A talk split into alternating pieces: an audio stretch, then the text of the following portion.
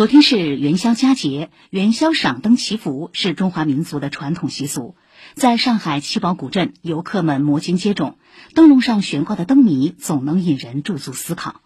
除了传统节日项目，这里的围炉煮茶也颇受年轻人欢迎。春节至今，七宝古镇累计接待旅客五十万人次，周末两天，古镇单日客流量接近五万人。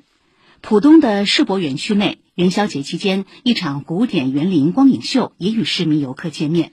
深园满庭芳光影秀，十二花神的主题贯穿始终，不同花神主题依托现代光影技术与舞蹈、器乐、戏曲等艺术形式有机融合，不断给游客带来惊喜。光影秀上映期间，深园同时推出深宵之夜主题活动，引入非遗文化特色市集，再现江南园林的繁华与灵动。上海世园文化旅游发展有限公司副总经理周淑妍介绍：“我们的光影秀呢是二月五号元宵节正式开幕，围绕一些节假日、一些传统的节日，尤其那我们可能会考虑开一些主题的活动。